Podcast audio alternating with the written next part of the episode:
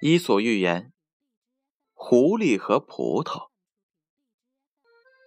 饥饿的狐狸走过一片果园，看见了葡萄藤上挂着一串串晶莹剔透的葡萄，他馋得口水直流，想要摘下来吃，却怎么也够不到。看了一会儿，只好无可奈何的走了。狐狸一边走。一边安慰自己说：“